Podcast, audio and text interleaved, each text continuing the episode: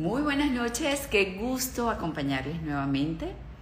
La idea es juntos el día de hoy aprender como siempre herramientas que nos lleven a vivir mejor, con calidad de vida e incluso hacer prevención que esa debería ser una meta diaria. En cada una de las cosas contribuir un poquitito a que tengamos bienestar, mejor calidad de vida y este, prevenir enfermedades o alejarlas lo más posible, porque yo supongo que las enfermedades en cierta manera también este, forman parte del envejecimiento, pero debemos precisamente enfocarnos en envejecer sanos. Esa es la meta. Vamos a envejecer todos por hacerlos sanitos. Y el día de hoy vamos a hablar de una condición muy común, lamentablemente. Existen causas orgánicas que precisamente nuestro especialista invitado de hoy no las va a explicar, pero esas causas orgánicas que pueden eh, originar esta condición también este, se pueden exacerbar pues con el estrés y el estrés a su vez exacerbar esta condición una vez este, ha aparecido. No se sabe qué fue primero, si el huevo o la gallina en este caso. Pero bueno, vamos a hablar de bruxismo. ¿Rechinas los dientes a dormir? Bruxismo, de hecho, una enfermedad bucodental que se exacerba con el estrés, aunque no siempre o no es el único origen. Nuestro invitado muy bien nos lo va a explicar, estoy segura, porque es un experto que eh, es eh, además especialista en odontología restauradora estética. Eh, odontólogo, el doctor Tomás Seif. Vamos a buscar a mi invitado, que no lo veo todavía, aquí está. Lo invité a unirse, estaba esperando su solicitud, pero seguramente pronto va a aparecer aquí. Y repito, bienvenidos todos. Hola doctor, ¿cómo está? Hola María Laura, ¿cómo te va? Un placer estar contigo hoy. Igual contenta de tenerlo aquí, este, por supuesto, para hablar de algo muy común que yo, yo, por ejemplo, lamentablemente padezco de esta condición y a veces es tan, tan tenaz como Tomás, ese, e, e, ese rechinamiento, ese aprietamiento de los dientes al dormir, que el dolor en la mandíbula se extiende al cuello e incluso a veces origina dolores de cabeza. Pero bueno, el experto es usted, vamos a hablar de causas, qué lo empeora, qué podemos hacer, soluciones, todo lo que nos pueda contar acerca del bruxismo. Bueno, perfecto. Mira, vamos a empezar hablando tal vez de qué, cosas existen eh, parecidas al bruxismo que también nos suceden, sobre todo cuando estamos durmiendo. Una es el apretamiento. Una cosa es apretar los dientes, otra cosa es bruxar. Cuando tú aprietas los dientes en la noche, mucha gente lo hace también de día, pero estas enfermedades son prevalentes de noche. Eh, tú puedes generar hasta 300 kilogramos de presión por milímetro cuadrado. Eso significa que eso es un peso tremendo sobre los dientes que puede estar ahí de manera sostenida y realmente la musculatura de la cara, de tanto apretar con esa fuerza, porque son N número de episodios durante la noche mientras duermes, genera un cansancio muscular muy importante, genera una contractura muscular que puede no ceder y por lo tanto estamos hablando de problemas ya musculares cuando estás despierto durante el día, que no puedes abrir bien la boca, que te molesta cuando masticas, que sientes cansados los músculos de la cara que tienes disfunciones importantes en la articulación temporomandibular, que es esta que está acá. Y todo esto es generado porque estás ejerciendo una presión excesiva sobre tus dientes mientras estás durmiendo. Esta, esta afección eh, puede ser peor aún, que es cuando tú aprietas los dientes, pero al mismo tiempo tratas de movilizar mientras aprietas. Esa fuerza es aún más lesiva porque no solamente estás apretando de manera vertical, sino que además estás tratando de movilizar los dientes, eh, sobre todo la zona molar, eh, dentro de los ligamentos que rodean a los dientes, y entonces vas a tener afecciones periodontales, es decir, de los tejidos que rodean al diente, y puedes tener hasta problemas en el nervio de los dientes. Ahora, ¿cómo tú determinas que haces eso o que solamente hacen una cosa y no la otra. Eso lo puedes determinar tú como odontólogo por, por, las características de los dientes, por el desgaste que puede presentarse. ¿Cómo lo mides? Sí, porque fíjate, porque el tercero que vamos a mencionar, que es el, que, se, el, el, que tú nombras en el, en, en el título, en el texto de tu, de tu entrevista de hoy, es el bruxismo como tal. El bruxismo, el bruxismo sí es ya lo que llamas tú rechinar los dientes, o lo que llaman otros trillar los dientes, o lo que yo quiero tratar de llamar de manera un poco más científica, eh, movilizar los dientes eh, uno contra otro, rasparlos mientras estás durmiendo. ¿Cuál es la característica primordial del bruxismo? Que genera un desgaste. Ese desgaste, ese desgaste por lo general comienza en la zona de los caninos adelante, porque cuando tú movilizas y haces el ejercicio, cualquiera de los que nos está viendo hace el ejercicio de jugar con sus dientes mientras los tienes cerrados, va a notar que el canino siempre va a entrar en juego cuando vas hacia los lados o hacia adelante. Y lo mismo sucede con los dos dientes más largos, que son los centrales. Entonces, lo primero que empiezas a ver es un desgaste en estos dientes. Y en la medida que ellos se van desgastando, empiezan a tocar otros dientes. Y llega un momento en que en los casos de bruxismo severo, hay desgaste no solo de los dientes adelante, sino que empiezas a borrar las cúspides o las montañitas que tienen las muelas atrás. Entonces ya pasas de un problema netamente estético, que es tener los dientes desgastados, a un problema que puede ser funcional, porque las muelas están diseñadas con esas montañitas para que engranen unas con otras y puedas triturar los alimentos de manera adecuada. Cuando tú las vas, vas aplanando, pues generas una, un patrón de masticación distinto al que estás diseñado.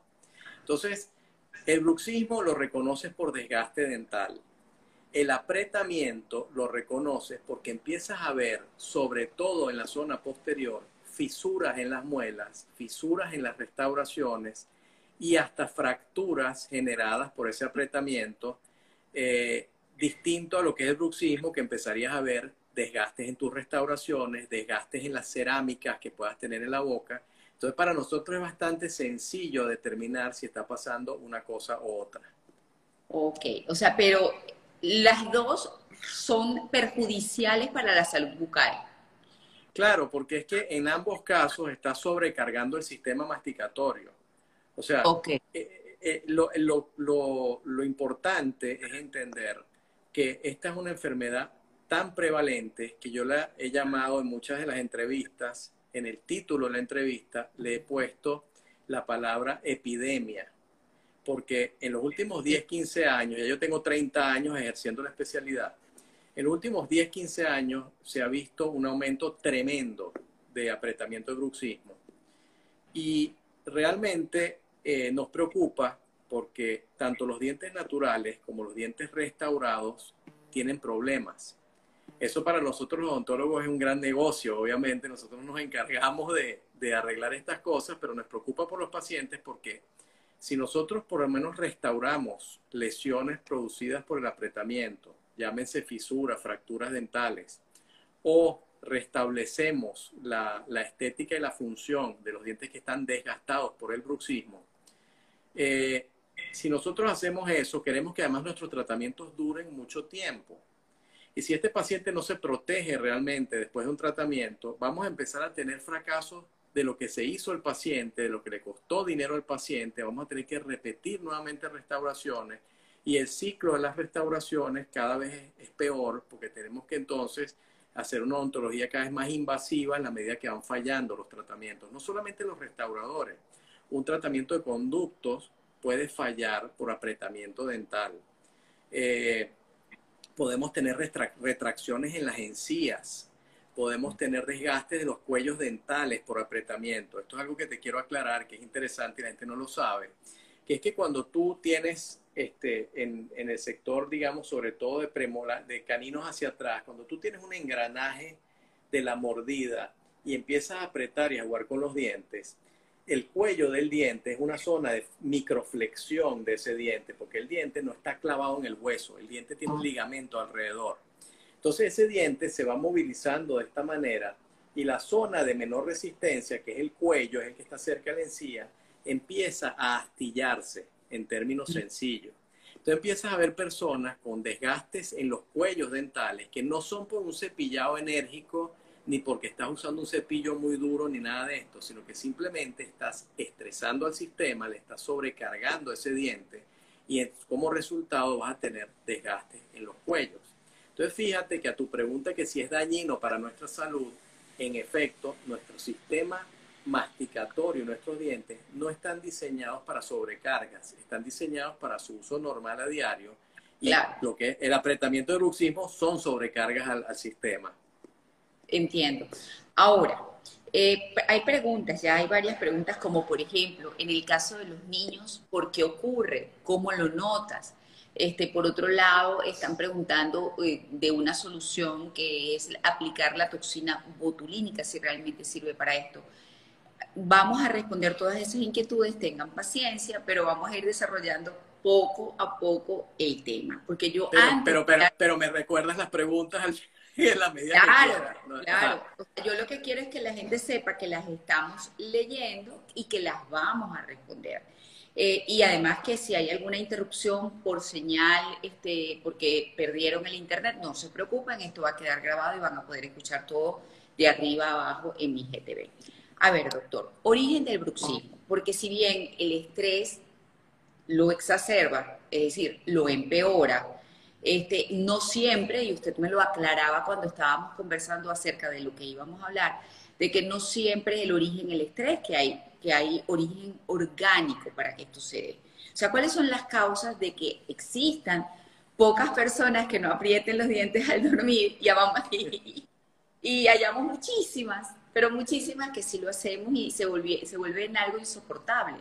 Porque quizás no lo sientes cuando estás durmiendo, pero luego te levantas con un dolor en la mandíbula terrible, sientes que estás cansado, el peso en la parte superior de la espalda es realmente este, incómodo. Entonces, ¿cómo solucionar esto en función del origen? ¿Cómo se busca Mira, fíjate, mencionaste algo que, no se nos vaya a olvidar para después, o que no se nos olvide después, que es el hecho de que el, el hecho de apretar los dientes o bruxar te puede traer problemas no solamente en los músculos masticatorios, sino que ellos están unidos a la cabeza, al cuello, a la espalda e incluso hay personas con problemas lumbares de origen masticatorio. Entonces, el sistema, cuando tú lo sobrecargas, tú no sabes a dónde va a flejar primero y hacia dónde se van a dirigir las molestias. Entonces, eh, vamos a las causas. Normalmente se considera que una de las causas principales es el estrés que tenga esa persona. Pero si tú te pones a leer sobre el bruxismo y apretamiento, la causa es multifactorial. No se sabe realmente si una persona tiene una o varias causas que generen este problema. Si, si descubrieran realmente cuál es la causa y se pudiese tratar, no existiría el bruxismo. Pero ya te dije que es, una epidemia. Yo diría que de cada 10 adultos, por lo menos 7 o 8 están apretando sus dientes o bruxando. Entonces, también los niños, que es una pregunta que vi que está surgiendo acá, padecen de bruxismo. Estos, estos niños eh, son bruxómanos desde pequeños y algunos continúan en su edad adulta. A lo que quiero mencionar que otra de las causas que pocos conocen para que, para que exista este juego de dientes en la noche es un problema respiratorio nocturno. Yo no recuerdo si en un live contigo estuvimos hablando de ronquido y apnea del sueño. Correcto, sí, sí estuvimos hablando. Sí, eso es, un, eso es, un, eso es una, una afección que hemos tratado en los últimos 10 años en, en nuestro servicio de No Ronques Más, que será pues tema si quieres o no. Pero en, en, este servicio donde tratamos a personas roncadoras y que tienen apnea del sueño, con medicina dental del sueño, sabemos que cuando vemos desgaste en los dientes, la persona puede estar respirando mal mientras duerme. ¿Y cuál es la explicación? Cuando nosotros utilizamos nuestros dispositivos para el ronquido y la apnea del sueño, que quiero mostrar uno para que me puedan entender qué es lo que hace, que es esto que está acá. Es una doble ferulita, ¿verdad? Que va hecha a la medida de los dientes, que está unida por estos elásticos que nosotros podemos cambiar en largo y en, y en eh, elasticidad. Nosotros llevamos la mandíbula hacia adelante ligeramente, de una manera muy medida, para que la persona pueda respirar mejor mientras duerme o no se escuchen sus ronquidos. Ahora, ¿qué pasa? Si tú no tienes este dispositivo y tú estás bruxando de noche, ¿qué estás buscando realmente? Llevar la mandíbula a una posición que estás buscando mientras duermes para poder respirar mejor. Y en el camino te llevas los dientes. Por eso es que el bruxismo nocturno puede estar perfectamente relacionado a un problema de respiración nocturna. Cuando esto, esto se torna en un problema, se denomina apnea del sueño, y eso hay que estudiarlo, hay que diagnosticarlo y hay que entonces utilizar este tipo de férulas que te permiten, te permiten respirar mejor y además te protegen los dientes porque no deja que entren en contacto si es que quieres seguir jugando con ellos. Entonces... Es que precisamente, doctor, esa era una de mis inquietudes, o sea, cómo ustedes llegan a determinar lo que está causando el, eh, el, bruxismo cuando por lo general esto se presenta de noche cuando la gente está durmiendo. Entonces tendrías que evaluar a esa persona durmiendo para a lo mejor llegar a la conclusión, tu problema de, de bruxismo, de apretamiento de los dientes, es la respiración, por ejemplo. O sea, es que lo acabas de decir, cuando, cuando nosotros tenemos un paciente que es roncador o que refiere que, que su pareja de sueño se queja de que lo escucha, eh, digamos, perdiendo el aire de noche o roncando de repente muy fuerte y después vuelve a roncar suave. O la misma persona sabe que se, se despierta como asfixiado o sintiendo que hay un gran ronquido y después vuelve a dormir. Esto nos empieza a dar luces hacia el problema de la apnea del sueño.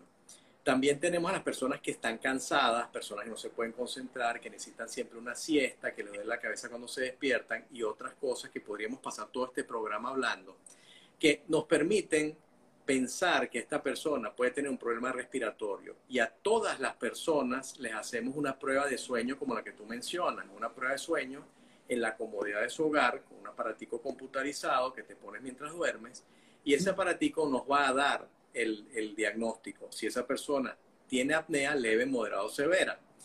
Entonces, sí podemos diagnosticar si una persona realmente tiene problemas respiratorios nocturnos y para eso están estos aparatos. ¿Hay personas que tienen apnea sin roncar? Sí, sí, hay personas que pueden roncar muy bajito, sin hacer mucho ruido y sin embargo no están respirando bien. Volviendo a los niños, porque lo había mencionado y yo sé que muchas mamás estas preguntas la han hecho. Acuérdate que, como te digo, tenemos casi 11 años haciendo esto todos los días. A las mamás les preocupa mucho cuando escuchan a su, a su niño o niña pequeño, craca, craca, craca, craca, jugar con sus dientes mientras están durmiendo. Este, los niños pueden tener también problemas respiratorios nocturnos, sobre todo causados por las adenoides, y también por la zona de las amígdalas. Cuando hay un recrecimiento de adenoides o amígdalas, los niños también les cuesta respirar un poco. Eh, otro ejemplo son los niños eh, o niñas eh, con sobrepeso o que tienen la lengua muy grande. Y todo esto hace que les cueste respirar. Yo, tú sabes que mi hija mayor tiene síndrome de Down y los niños con síndrome de Down tienen la lengua grande. Y, yo, y mi hija, yo me doy cuenta claramente que, bueno, la forma en que respira mientras duerme, etcétera, eh, le cuesta un poco, pero al mismo tiempo siempre la veo rechinando los dientes. Entonces, eh, es un ejemplo clásico de lo que significa no poder respirar bien mientras duermes. Entonces, los niños, si tú le haces un diagnóstico adecuado, eh, sobre todo antes de los siete años de edad, de que existe un problema de adenoides y se opera, los niños normalmente respiran mejor y muchas veces dejan de bruxar.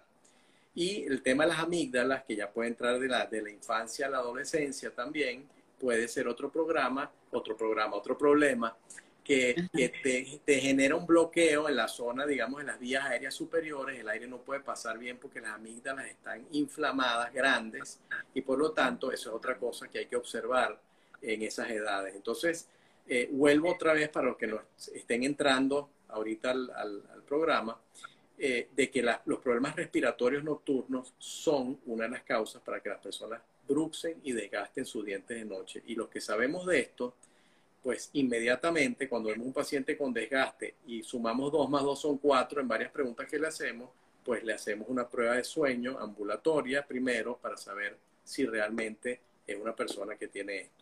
De resto no está determinado, María Laura, porque te repito, sería mágico.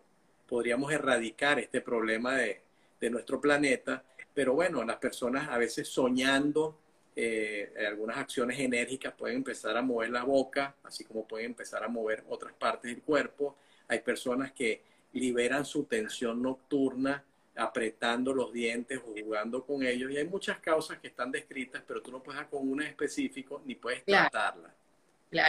Ahora, este pudiera ser incluso hereditario. Pregunto yo, mi mamá, desde que tengo uso de razón, este, eh, bruxa, la he escuchado millones de veces y yo pensaba que yo no lo hacía porque yo no hago ruido, pero yo bruxo. Y claro, me doy cuenta después de muy grande por las molestias que en el día me ocasiona el apretamiento de los dientes y por las huellas que quedan internas en mis mejillas, ¿no? Entonces, obvio que, pudiera decir, mi mamá lo hacía, yo lo hago. Sí, sí, puede tener un componente hereditario, definitivamente. Eh, el cerebro humano es bien complejo y por eso te digo que como esto, como esto viene generado como un tema conductual, tú puedes tener diferentes, diferentes teorías, puedes tener diferentes causas, pero lo importante es saber cómo protegerte, ¿verdad? Claro, de eso vamos a hablar. De eso vamos a hablar, ya va. Por primera vez tenemos mucho tiempo, o sea, todavía nos queda este, una buena cantidad de tiempo, ya le voy a decir cuánto nos quedan. Nos quedan 40 minutos. A ver, eh, aquí dicen, dicen que si, eh, se mm, suenan los dientes, si se hace sonido con ellos, los dientes, este, puede ser señal de que tienes parásitos. Por ejemplo, dice Idalis Piso Castellano. Bueno, mira, este, se supone o se, o se dice que, eso es así. De nuevo, hay diferentes teorías. Yo no creo que haya una correlación absoluta entre parásitos estomacales y, bruxismo. Es una causa que puede estar ahí. Deben haberse encontrado un número de casos donde eso, eso se correlaciona. Eh, pero una persona que tiene parásitos y deja, digamos, hace su tratamiento, de repente empieza a bruxar igual porque está tenso o porque tiene un problema respiratorio o porque está soñando algo muy fuerte o por lo que sea. Entonces, de nuevo, si tú me sigues preguntando, yo no te voy a tener una respuesta ni a ninguno de los que nos está viendo de algo certero que podemos eliminar de una manera sencilla eh, que nos deje de hacer bruxar. Fíjate que hay personas que, por ejemplo, toman pastillas para dormir. Correcto. Las personas buscan eh, en estas pastillas milagrosas poder tener un sueño profundo. Eh, muchas veces son recetadas por profesionales para ello. El problema de esas pastillas es que si tú tienes un problema respiratorio, estás, deprime, estás deprimiendo eh, ciertos mecanismos en tu cuerpo y lo que va a pasar es que la lengua se va a sobre relajar y se va a ir hacia atrás. Y en ese momento vas a exacerbar o vas a empeorar tu problema respiratorio. Entonces, eh, es contraproducente muchas veces utilizar pastillas para dormir porque te pueden traer otros problemas que al mismo tiempo te van a poner a bruxar también. Entonces te das cuenta lo complicado que es, ¿no? Claro. Sí, es que, a ver, ahora, este, vamos a hablar de tratamiento, doctor. Ahí mencionaban este, la toxina botulínica. Aquí dicen, también puede deberse a un mal tratamiento de ortodoncia, preguntan el origen. Mira, en una época, yo estudié en Estados Unidos, en la Universidad de Michigan, ahí hice mi, posgrado de odontología restauradora, prótesis y estética. Y en esa época, hace 30, 30 y pico de años, todavía se pensaba que la mordida de los pacientes, la posición, digamos, no ideal de los pacientes, eh, pues podría traer este tipo de problemas. Existen, hoy día se sabe que hay muchos pacientes que no tienen la mordida perfecta, que no tienen contactos en todos sus dientes cuando muerden, que tienen ciertas malposiciones y sin embargo no desarrollan problemas de bruxismo, sin embargo no tienen problemas de articulación, porque antes, hace muchos años, si tú tenías un problema de articulación, la solución era dental. Siempre los culpables eran los dientes. Entonces se entraba en un sobretratamiento y sobre todo protésico. había mucho, mucho tratamiento de coronas y puentes para poder perfeccionar esa mordida. Y al final el paciente sigue igualito, habiendo gastado una fortuna en prótesis, teniendo ahora los dientes encapsulados en materiales artificiales y los problemas seguían iguales. Entonces, eh, yo diría que, el, tema de la posición dental, de la malposición dental, no necesariamente genera un bruxismo o un apretamiento. Tú puedes, puede ser casual que existan ambas, pero ese no es el disparador. Lo que sí es importante entender es que si tú tienes algún contacto dental que haga una interferencia importante en que tú puedas deslizar tus dientes libremente, ahí sí vas a traer un problema, sobre todo muscular y dental, porque vas a tener cada vez que te muevas una traba, algo que no te permite moverte, y eso se va a transmitir a la musculatura de tu cara y vas a tener entonces problemas musculares y articulares por, articulares por culpa de contactos no deseados en ciertos movimientos. Entonces, ni estoy a favor de hacer una ortodoncia solamente para eliminar el bruxismo y el apretamiento, ni estoy en contra de que los dientes estén en la mejor oclusión posible, de que los dientes, digamos, engranen de, la manera más eh, adecuada posible. Siempre recomiendo la ortodoncia a mis pacientes para que tengan los dientes en la mejor posición, para que tengan una buena efectividad en lo que es cortar sus alimentos, masticar sus alimentos y obviamente le sumo la parte estética, que es más bonito tener los dientes derechos y en la posición adecuada que tenerlos, digamos, fuera de la, de la posición eh, clásica que deben tener. Aquí alguien dice que por favor lo dejen colgado y que deje todos sus datos en el, eh, en el IGTV porque tiene que salir a unas clases. Con gusto eso lo vamos a hacer. Eh, Pérez Ibarre E. Ahora, soluciones, doctor. ¿Cómo hago yo para pues no apretar tanto los dientes de noche con la consecuencia que esto genera con el tiempo, que es el desgaste dentario, que se puede partir una pieza y además toda la molestia que puede experimentar la persona precisamente por el bruxismo. ¿Qué correctivos se pueden aplicar? Mira, eh, yo voy a hablar de, un solo elemento que utilizamos de manera preventiva y utilizamos también, una vez terminados los tratamientos que hacemos de odontología estética o de prótesis, me refiero a prótesis sobre dientes, prótesis sobre implantes, cualquier tipo de prótesis que hagamos. Eh, y que es muy importante entender que es la el único implemento que nos va a defender contra esto, porque vamos a seguir apretando y vamos a seguir luxando, vamos a tener épocas mejores, épocas peores, pero lo único que nos ayuda es lo que todos han escuchado, que se llama una férula nocturna, mm. una guarda nocturna, un protector nocturno. Vamos a describir un poco qué pasa con esto. Primero se hace a la medida. Esto se toman impresiones del paciente. Hoy en día incluso se están generando férulas con impresiones digitales y fresadoras digitales para no hacerlas, digamos, de manera manual, pero eso no importa porque la función es la misma. Estas férulas están hechas a la medida de cada persona, están ajustadas en la boca de cada persona y a la mordida y tienen que ser siempre rígidas. Esto que te estoy mostrando acá está hecho en un acrílico duro. Yo no lo puedo doblar, yo no lo puedo cambiar de forma. Y esto, la importancia es que cuando tú te pones esto en tus dientes superiores y vienen los dientes de abajo y quieren bruxar o apretar, como la parte de abajo es donde van a apretar y bruxar, es plana, es lisa, los dientes se pierden. Dicen, bueno, ¿dónde muerdo yo si no consigo las montañitas de los dientes de arriba, las cúspides? ¿Dónde me toca engranar? Entonces, eso hace que se disipe la fuerza o la posibilidad de que tú aprietes muy duro porque los dientes cerebralmente están perdidos en la posición. Y al mismo tiempo, si vas a bruxar, vas a estar desgastando el plástico, ¿ok? El acrílico duro, y eso hace que tus dientes unos a otros no se toquen y no puedas desgastar los dientes.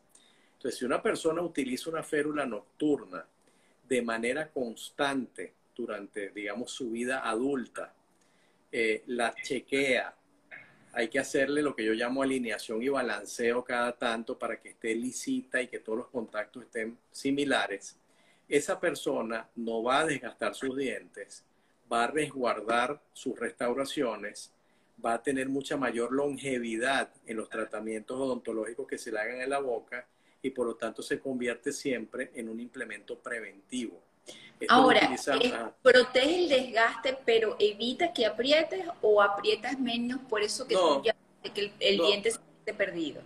Aprietas probablemente con menor fuerza, ya, no, ya no transmites la fuerza de la misma manera de un, de un diente a otro porque tienes interpuesta una superficie plana, dura, y la, la actividad muscular, que es una de las cosas que molesta, esa sensación de tensión muscular y lo que tú hablas de molestias aquí abajo en la mandíbula, posibles dolores de cabeza al despertarse, etcétera, eso se disipa porque no tienes el engranaje de los dientes y la contractura muscular no puede ser la misma.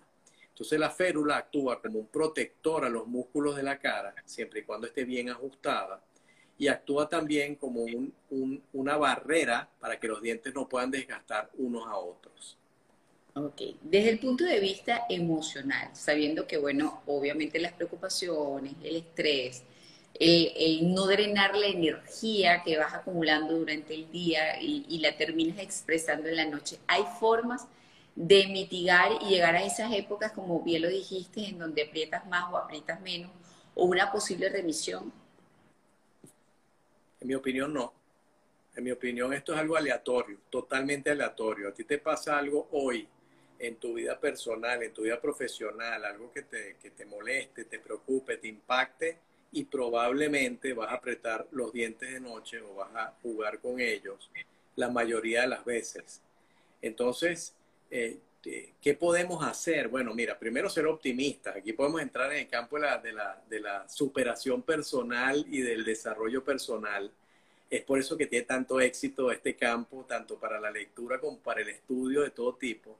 Si tú eres una persona optimista, una persona eh, que tratas de, de, manejar tus problemas de una manera eficiente dentro de tu cabeza, eh, no te dejas afectar por cualquier cosa, si siempre le buscas la solución a tus problemas, si logras eh, realmente equilibrarte a través de los ejercicios físicos para que drenes esa energía que pueda estar, digamos, eh, negativa que pueda estar reteniendo dentro de ti, o si tú puedes eh, hacer cualquier ejercicio de relajación, si puedes hacer meditación, que también está muy recomendada. Tengo toda la vida queriendo hacerlo y no llego a meditar, pero... o sea, este, lo digo porque, bueno, quizás también, eh, como tú dices, utilizar otras herramientas puede ayudar. Yo creo que cuando tú tienes un problema debes tratar de buscarle solución de distintas formas. Y yo digo, todo puede sumar un poquitico. Por eso no podía dejar de, formular esta pregunta. Así como ya han formulado varias veces la pregunta de la toxina botulínica. Voy, voy para allá voy para allá porque estaba pensando que no le habíamos tocado. Mira, la toxina botulínica relaja la musculatura. ¿Ok?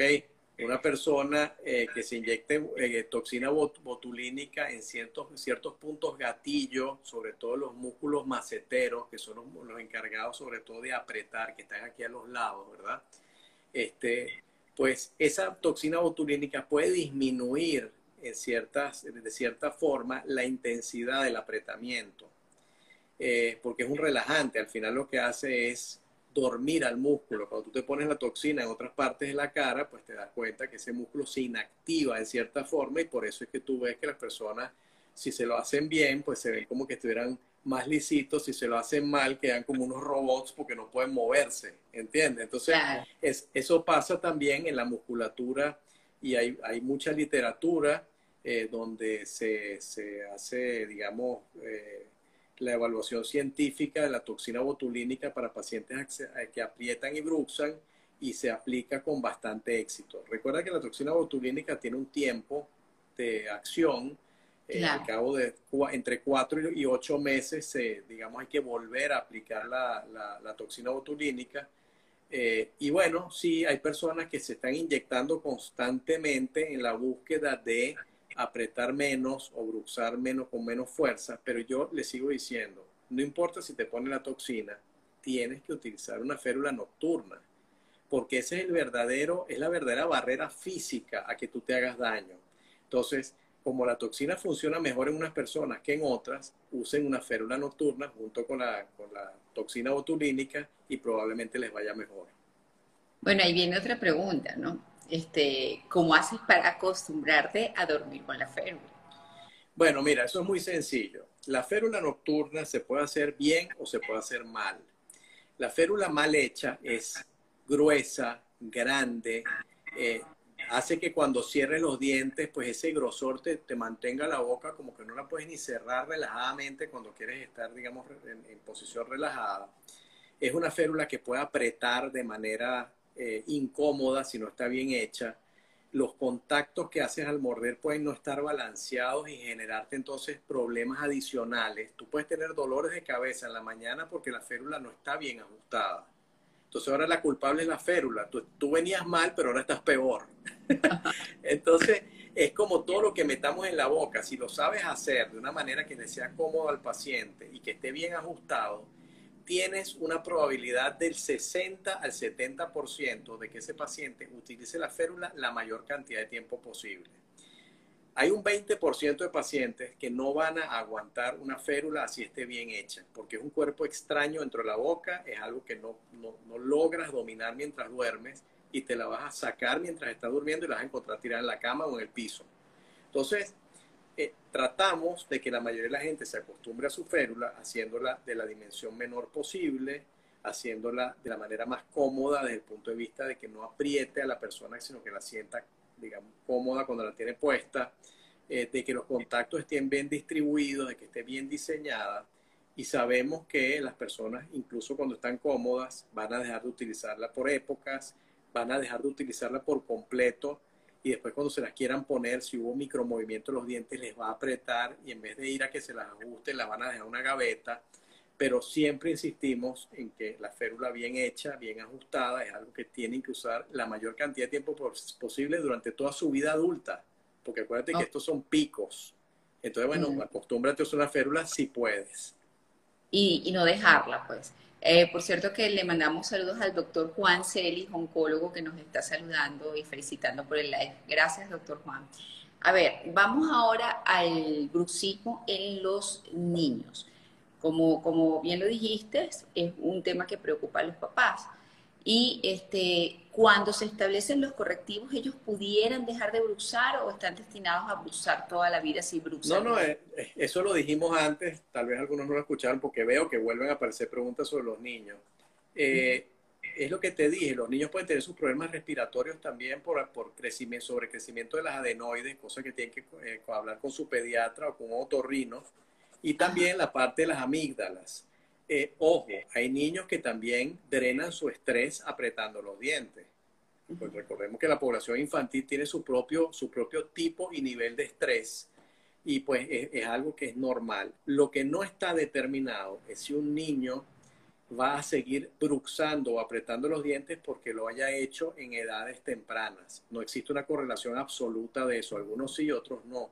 A los papás, a los papás y las mamás, lo que nos preocupa es que el niño esté desarrollando algo malo, que además le va a durar toda la vida, que sea queda sin dientes, que va a tener problemas y eso no siempre es así.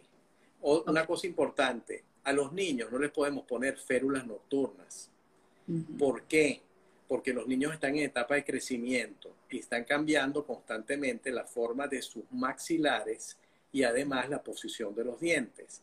Entonces, si tú colocas una férula en un niño para que no bruxe en la noche y, defino un niño hasta los 18 o 20 años que se ha desarrollado completamente, llamémoslo niño o adolescente, vamos a interrumpir el crecimiento de los maxilares o la posición a la que van los dientes y entonces vamos a tener un problema que necesita de ortodoncia, ortopedia y hasta cirugía maxilofacial. Ok, quedó claro, no pueden utilizar férula.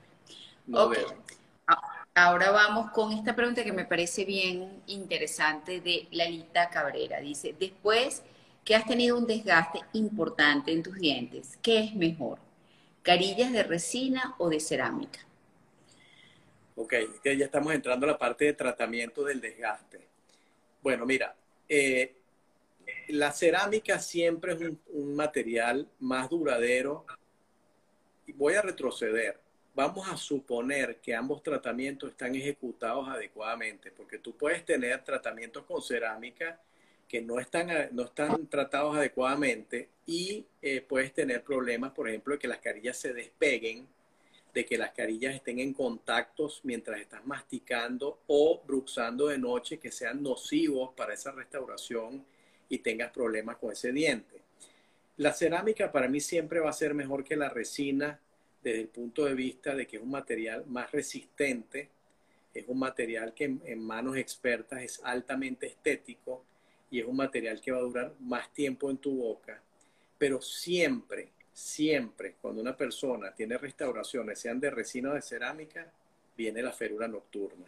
Tú tienes que proteger con este pequeño implemento de acrílico rígido lo que se está haciendo en la boca. Entonces, las restauraciones pueden ser de resina o cerámica, prefiero cerámica por su dureza y durabilidad, estabilidad de color. La resina cambia de color con el tiempo y con las, con las diferentes, eh, eh se me fue la palabra, diferentes... Eh, los líquidos, lo que, lo que, hace el paciente, hábitos del paciente, esa es la palabra que estoy buscando, hábitos y obviamente las resinas se van a desgastar en la medida que tú bruxes, mientras que la cerámica no con esa misma facilidad y a veces nada.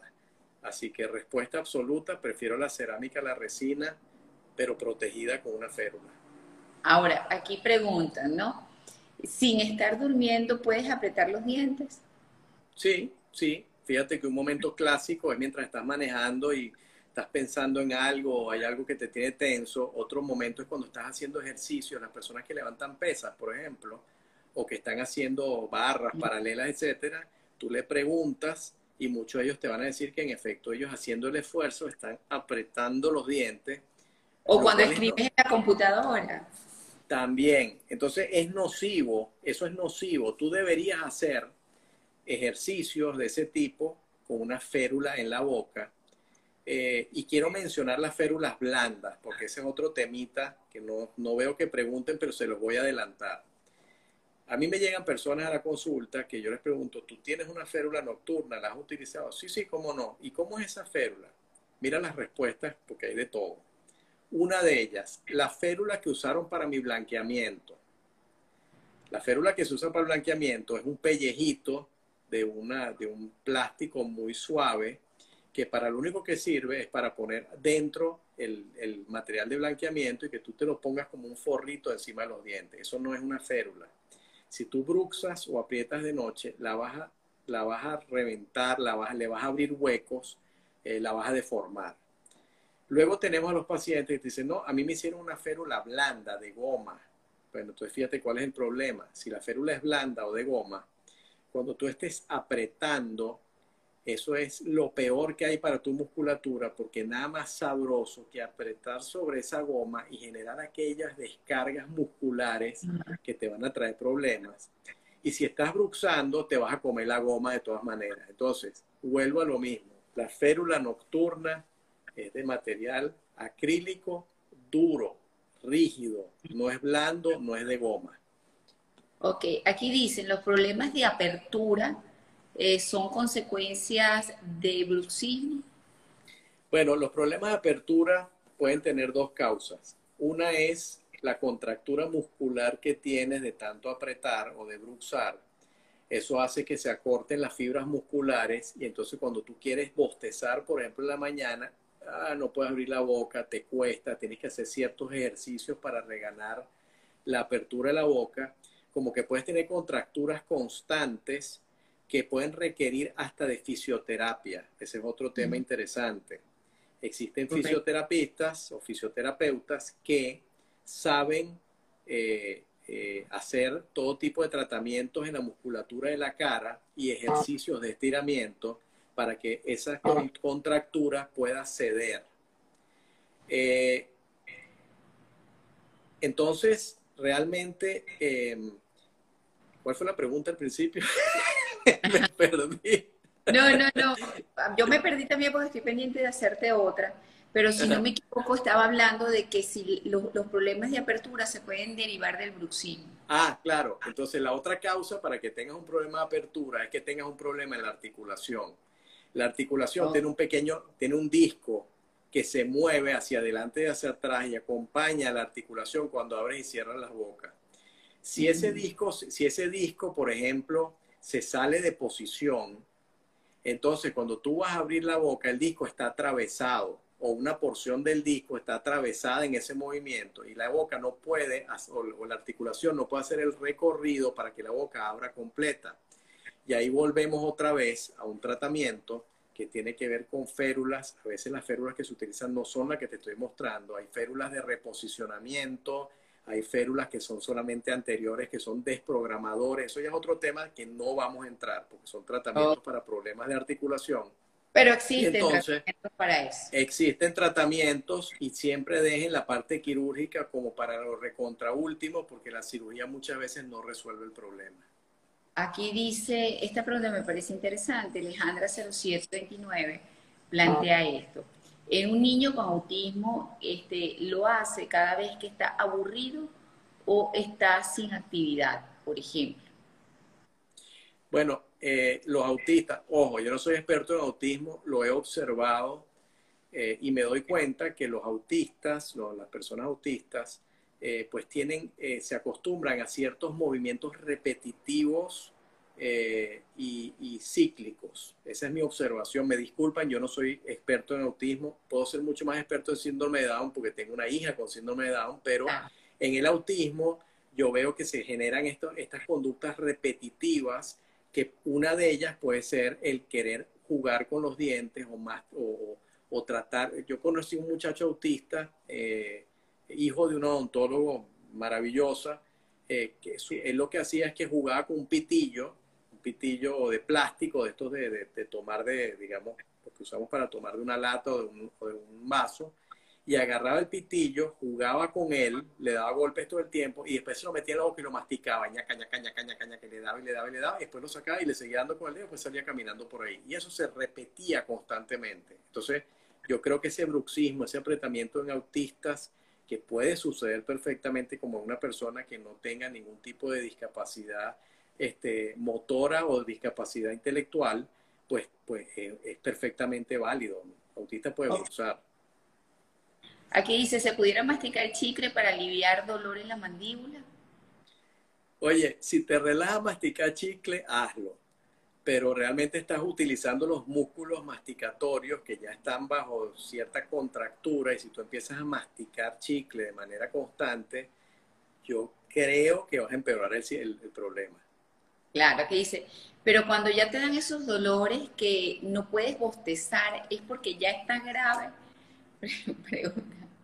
Mira, si tú no puedes bostezar es porque tienes una, una, una, una dificultad en abrir la boca hasta, hasta donde tú deseas. Todos bostezamos con aquella, tú sabes, aquella satisfacción, ah, abrimos la boca. Si no lo puedes hacer es porque existe alguna contractura ya muscular y seguramente tiene que ver con apretamiento o bruxismo. Necesitas una férula nocturna, eso te puede mejorar y notarás que con el uso de la férula y si necesitas fisioterapia o tratamientos alternativos, podrás entonces bostezar feliz en algún momento. Aquí dicen, a ver, a ver, a ver, a ver, esta pregunta me gustaba. Ajá. ¿Las férulas de no ronques más también sirven para el bruxismo? Sí, yo lo expliqué al principio para los que no nos vieron. Esta es una férula este, reposicionadora para el ronquido y la apnea del sueño. Es una doble férula que está unida a los lados pero como se darán cuenta, eh, es un plástico rígido arriba, uno abajo, y aquí adentro, que no lo pueden ver tal vez bien en la cámara, hay unas pequeñas pistas de plástico para que cuando tú juegues de noche o aprietes los dientes, choquen las pistas de plástico y nunca vas a hacer contacto dental. Entonces sí sirven para ambas cosas. Eh, punto. Sí sirven. ¿Los retenedores post-ortodoncia funcionan? Preguntan acá. No, los retenedores post-ortodoncia, estamos hablando de los retenedores removibles, esos que tú te sacas de la boca, que tienen un arito metálico para, para retener los dientes y una zona, digamos, de, acrílico rosado, esos son los clásicos retenedores ortodoncia quita y pon, eh, no van a evitar que bruxes. Es más, muchas veces hay unos alambritos en, los dientes de atrás que, digamos, cruzan por encima de los dientes para abrazar los dientes por fuera. Esos alambritos se pueden convertir en unos eh, en unas eh, superficies eh, ajenas al, engranaje normal de los dientes, y entonces tú puedes empezar a jugar de noche con esos alambritos y te haces eh, el hábito mientras estás durmiendo de riqui, riqui, riqui, riqui, riqui, riqui, darle al, al, alambrito y entonces en cierta forma estás bruxando contra el alambrito o los alambritos. Entonces las férulas nocturnas son lisas y son, no tienen nada que ver con un retenedor de ortodoncia. Aquí la persona que hablaba del pequeño con, con, dentro del espectro autista dice, sí, muerde las tazas, vasos plásticos cuando toma bebida. O sea, su sí. movimiento repetitivo es morder. Sí, así es. ¿Tomar mucho café exacerba el bruxismo? Preguntan. No, nada, no hay ninguna relación entre café y bruxismo. Bueno, a ver, doctor, nos quedan unos minutitos escasos, ya casi nos agotamos todo el tiempo. Este, nos faltan nueve. No sé si quiera agregar algo. Quiera sí, decir, vamos, vamos, a hablar de la, vamos a hablar de la parte reconstructiva, okay. luego del, brux, del bruxismo. Fíjense, okay. ya el, el, programa comenzó hablando del apretamiento y el bruxismo y el daño que le pueden hacer a los dientes y a la musculatura y a veces a las articulaciones temporomandibulares. Pero yo me voy a quedar con los dientes en este momento. Es lo que trato todos los días, porque hago odontología reconstructiva estética. Sí, porque hablamos de los dolores que se irradian o los dolores secundarios, que son los de la mandíbula, eh, los, del, los, del, cuello y los de la van, Esos para, para, para agarrar el tema muy rápido, esos terminan con fisioterapia, necesariamente uh -huh. con fisioterapia y con la utilización de la férula. Esa combinación okay. ayuda muchísimo. ¿okay? ok. Bueno, la parte reconstructiva es lo siguiente. Con el apretamiento fisuramos o podemos fracturar dientes y restauraciones en la boca. Y con el bruxismo podemos desgastar los dientes anteriores y hasta los dientes posteriores. Cuando tenemos un problema de apretamiento con fisuras o fracturas en los dientes, hoy en día podemos tratarlos con eh, incrustaciones de resina o reincrustaciones cerámicas o restauraciones muy poco invasivas. Antes tú tenías que rebajar el diente para poder protegerlo, sobre todo con una corona. Hoy en día tratamos únicamente la superficie fracturada o la falta de diente en ciertas zonas o reforzamos dientes que tienen fisuras con pequeñas incrustaciones de cerámica que pueden medir hasta un milímetro de espesor un milímetro, si lo tratas así con los dedos, los dedos, es muy poquitito. Entonces lo que hacemos realmente es acondicionar el diente para recibir estas restauraciones que se adhieren tenazmente a la estructura dentaria y por lo tanto ya no tenemos que desgastar de más, sino que reemplazamos lo que se ha perdido con cerámica o con resina. Yo repito, a mí me gusta muchísimo más la cerámica porque es más duradera siempre y cuando ejecutes el tratamiento adecuadamente. En los dientes anteriores el problema es distinto porque no solamente los desgastas y se pueden empezar a ver extraños a la vista, sino que en la medida que tú vas desgastando y empiezas a desgastar más y más y empiezas a desgastar atrás también, empieza, a disminuir el tercio inferior de tu cara, empieza a colapsar. Eh, para poner algo extremo, imagínense un, una persona de edad avanzada cuando se quita las planchas y la cara se disminuye. Bueno, tenemos adultos que bruxan tanto por un tiempo prolongado que se comen los dientes hasta más allá de la mitad. Y esos pacientes realmente lucen muy envejecidos. Mm. Esos son los extremos. Pero si yo me pongo a analizar la boca de cualquier paciente de edad, digamos, de los 30 años hacia arriba, vamos a encontrar diferentes niveles de desgaste que afectan la estética. Por eso es que yo le digo a todos los pacientes, que cuando nosotros restituimos la forma original de los dientes, le quitamos edad al paciente sin hacer cirugía plástica. Y eso impresiona mucho sobre todo a las mujeres. ¡Wow! De verdad, me voy a ver más joven.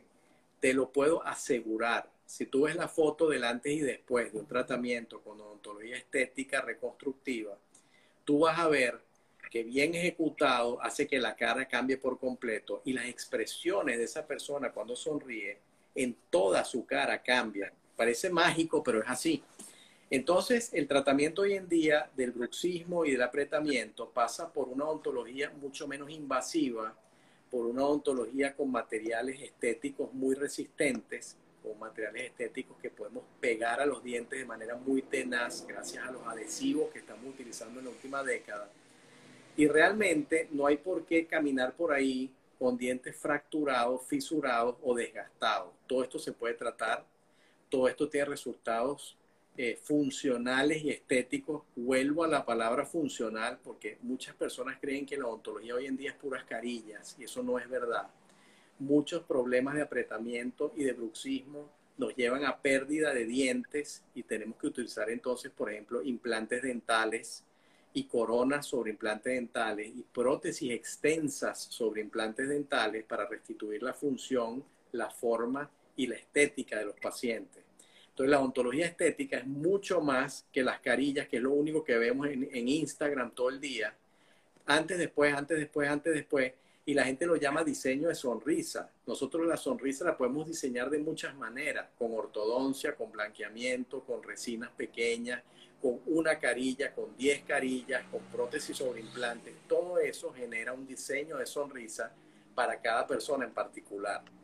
Entonces, si ustedes se ven al espejo si ustedes tienen molestias en algún molar, si ustedes ven que tienen molestias en zonas, digamos, extensas de dientes en la boca, si ustedes observan que tienen desgastes en sus colmillos, en sus dientes adelante, cuando se ven al espejo, tengan por seguro que eso es un problema de, de apretamiento y de bruxismo que tiene solución restauradora, funcional, estética y por último, siempre mencionar lo mismo nuestro mejor amigo está aquí, la férula nocturna.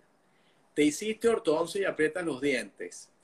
Eh, no tienes restauraciones en la boca, tienes la boca llena de restauraciones. Lo que tú quieras, protege tu sistema masticatorio y tus dientes con una férula nocturna rígida, hecha a la medida, cómoda, que además necesita de controles por lo menos dos, tres veces al año para que tú sepas que tus dientes y tus restauraciones van a durar más y no vas a tener problemas musculares ni dolores de cabeza cuando te despiertas y entonces pues vas a tener una vida dental y muscular de tu cara mucho más feliz que muchas personas que no lo hagan.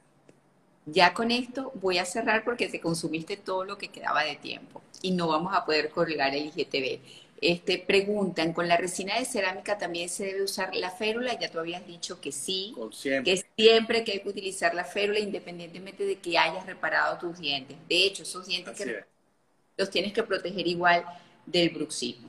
Muchísimas gracias, este doctor. Este live va a quedar guindado allí, como les dije desde el inicio, y allí van a encontrar la cuenta de Instagram de mi doctor, que igual ha estado fijada durante toda la conversación aquí abajo, dice arroba sonrisa safe, y allí pueden preguntar todo lo que deseen. Muchísimas gracias, doctor Tomás. Gracias, María Laura, un placer, nos vemos.